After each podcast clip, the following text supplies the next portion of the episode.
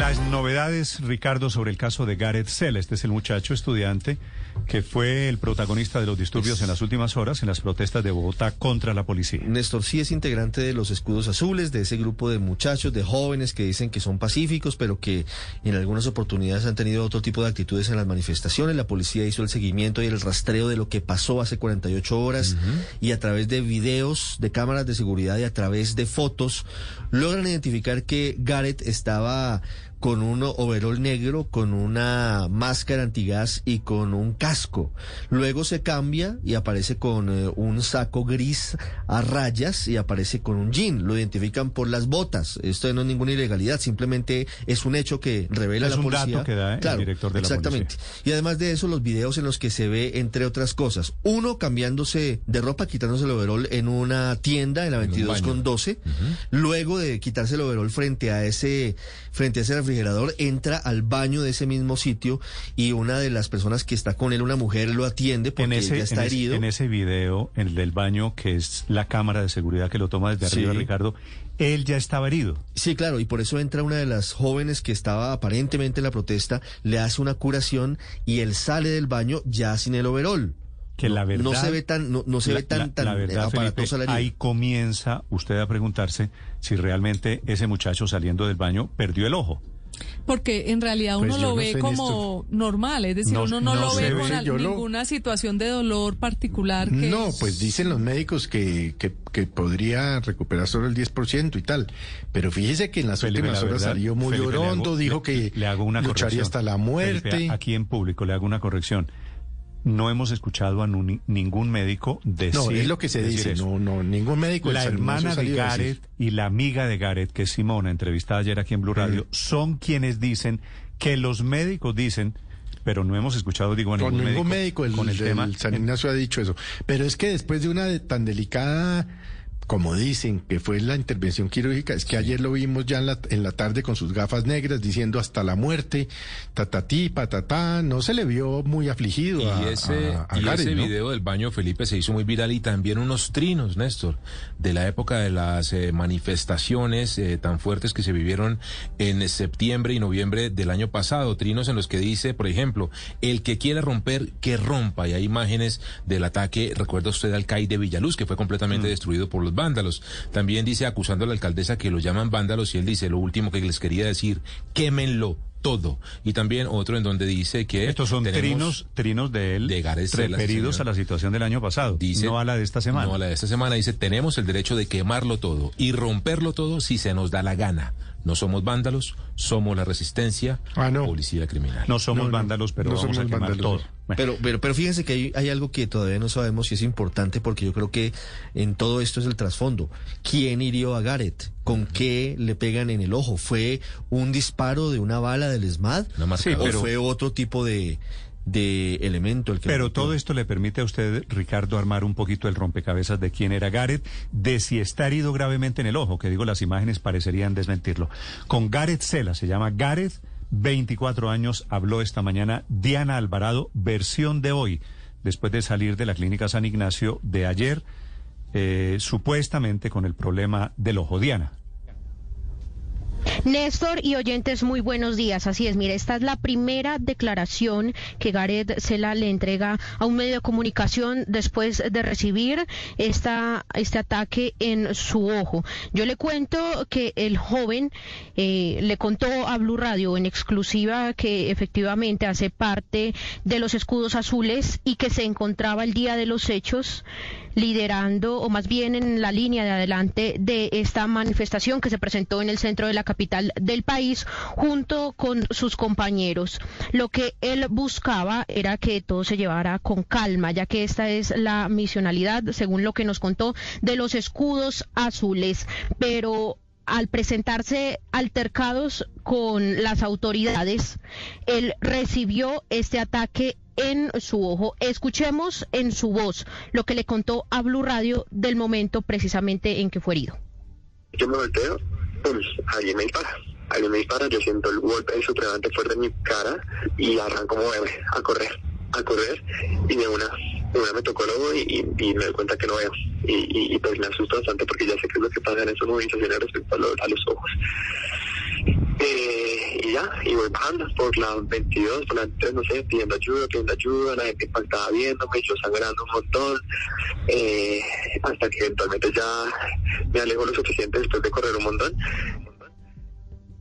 Pero Néstor, también el interrogante que ustedes hablaban ahí en la mesa en este momento es con qué le pegaron al joven. Pues nos contó en primicia aquí en exclusiva en Blue Radio el diagnóstico que le entregaron desde el hospital de San Ignacio donde se encontraba precisamente el joven ayer, que recordemos que sobre las 3 de la tarde le dieron de alta. Ojo porque además le cuento que este realizador audiovisual, fotógrafo y cineasta que trabaja con su con sus ojos le dieron 50 días de incapacidad. Escuchemos.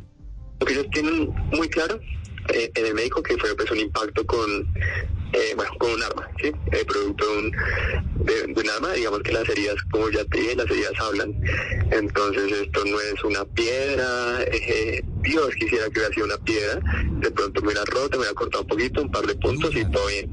Pero, pero estaría es profunda, ¿sí? Eso es una cosa de un impacto directo que remueve todo allá adentro, ¿sí? Adentro del ojo. Y en ese orden de ideas respecto a que remueve todo dentro del ojo, en, en un principio había algo bueno para ellos y es que no había un daño externo.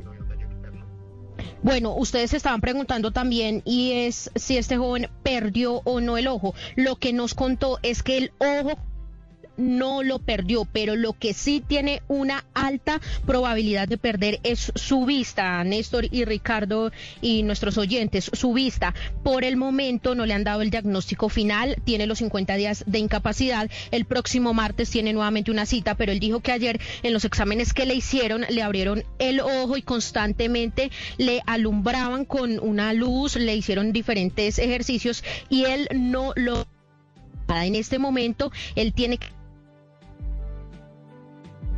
Diana, Diana, perdí, perdí la señal, Diana, espero, espero que no se esté moviendo. El testimonio de Gareth Sela, que dice Felipe no perdió el ojo, pero perdió un alta grado su, su visión. Escuchamos su testimonio. Sí, entonces hubo comportamientos como muy, muy extraños durante la movilización.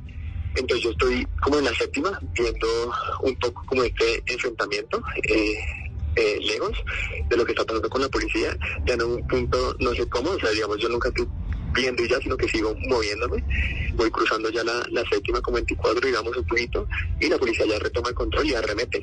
Yo empiezo a correr como hacia la sexta, por la 24, bueno, como a moverme más rápido, alcanzo a ver desde ahí que como que un pelado lo tiran al piso, le están dando, veo como que unos derechos humanos eh, se ponen en- en- entre el pelado y, y la policía, y, y acudo pues al llamado de la gente que dice, venga, quedémonos, sigamos movilizando, ¿sí? O sea, como que vuelvo y bajo con la gente que está caminando espaldas a la policía, o sea, ya no hay una confrontación directa, simplemente la, la policía está al frente y la gente, yo no sé qué pasó con los que tiraron piedras, yo no sé si se quedaron por la 24 y bajaron por la 24, porque en este momento ya hay gente, o sea, gente, en serio que muchos marchantes normales que están pendientes de que la policía no les haga nada, estamos todos caminando hacia atrás, ya por la séptima con 24, pero se caminando hacia atrás, caminando hacia atrás y empiezan a sonar las piedras. Entonces yo empiezo, pues lo que te digo, como siempre a evitar, pues, pues ahí ya no había mucha gente, digamos que era inútil eh, cualquier tipo de confrontación, entonces yo me retiro lo más que puedo hacia atrás sin dejar de mirar. Versión de Gareth de lo que pasó antier, que fue cuando se produjeron estos disturbios, día en que ellos estaban intentando protestar particularmente por el SMAD que termina reprimiéndolos paradójicamente de esta manera. Y le preguntamos aquí en Blue Radio a Gareth por qué se cambió la ropa, que fue uno de los argumentos que dio el general Gómez Heredia, el director de la policía. Eh, no me cambio ropa, me, me quito un nuevo veol antifluidos que tenía, que eventualmente también se llena un montón de sangre. Fíjate, yo voy corriendo por la calle y voy sangrando, voy sangrando muchísimo. Eh, claramente después de, de recibir un impacto del SMAT, ya lo que menos quieres saber es que te sigan persiguiendo también, ¿sí? Entonces no quieres tenerlo cerca, tienes media cara dormida, estás mareado, tienes ganas de vomitar, quieres irte a un hospital, ¿sí? Eh, si yo tuviera algo que ocultar, yo no me voy a un hospital, ¿sabes? Porque las heridas hablan. A donde a cualquier hospital que yo sea que yo me vaya, esa herida dice que fue producida por el SMAT, ¿sí? Entonces es lo que pasa, o sea, eventualmente las noticias se saben muy rápido, eh, llegan gente de la oficina a hostigarme al hospital, Versión de Gareth, 10 de la mañana, dos minutos, con una profunda, Felipe, como usted se da cuenta, una profunda desconfianza hacia la policía, que es el eh, denominador común de todos esos muchachos que protestaban contra el SMAT. contra la policía, contra el gobierno, contra las instituciones. ¿Qué es lo que está en tela, termina estando en tela de juicio aquí? Sí, es que ahí hay una, está cobra, eh, quebrada la confianza entre un grupo grande de jóvenes y la policía. Ahí, ahí, ahí habría que trabajar en ese tema, el distrito debía trabajar en ese tema, ¿no? Generar el confianza. El gobierno nacional tenía, el gobierno nacional debería haber promovido unas reformas a la policía, pero se ha negado a hacerlo. Eh, aunque yo dije ayer que, por ejemplo, se había expedido un decreto que contenía un protocolo que sin duda es mucho mejor de lo que había y es un avance significativo, esa especie de defensa institucional de los casos en los cuales hay evidente abuso policial hace mucho daño porque legitima el uso exagerado de la fuerza y entonces se presentan resultados como este. Yo no sé bien mm. qué pasó ayer y eso habrá que eh, aguantier y eso habrá que resolver, pues resolverlo las investigaciones y sobre todo definir, me parece muy importante, si es que se violó el protocolo que ya se había acordado en relación con el tipo de armas que se pueden usar en estos casos, porque aunque se usó eso que llaman una marcadora, pues eh, pareciera que esas armas también pueden llegar a producir unos daños mm. que las hacen inconvenientes en este tipo de protestas. Pero, pero fíjese que, que hay un gran vacío en toda la historia, es que todavía no hay un dictamen pericial que nos diga con qué tipo de artefacto impactaron a Gareth. Y eso es fundamental para poder determinar qué fue lo que pasó. Eh, porque todavía no ha salido ni una investigación de la Fiscalía. Medicina Legal no ha hecho el dictamen o pues no, lo ha dado a conocer.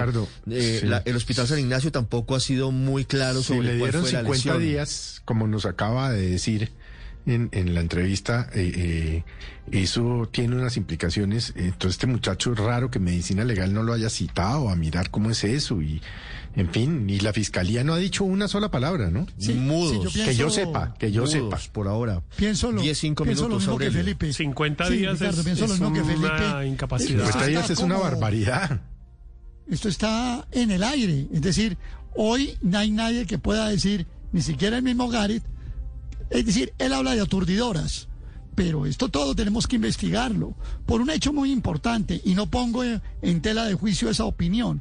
Es que tenemos que saber si la policía y el SMAT sí acogieron de verdad el protocolo que se acordó en toda la concertación que propició la Corte Suprema de Justicia. Es que aquí a, mí me parece, sí, pero me parece grave que nos estemos acostumbrando a eso.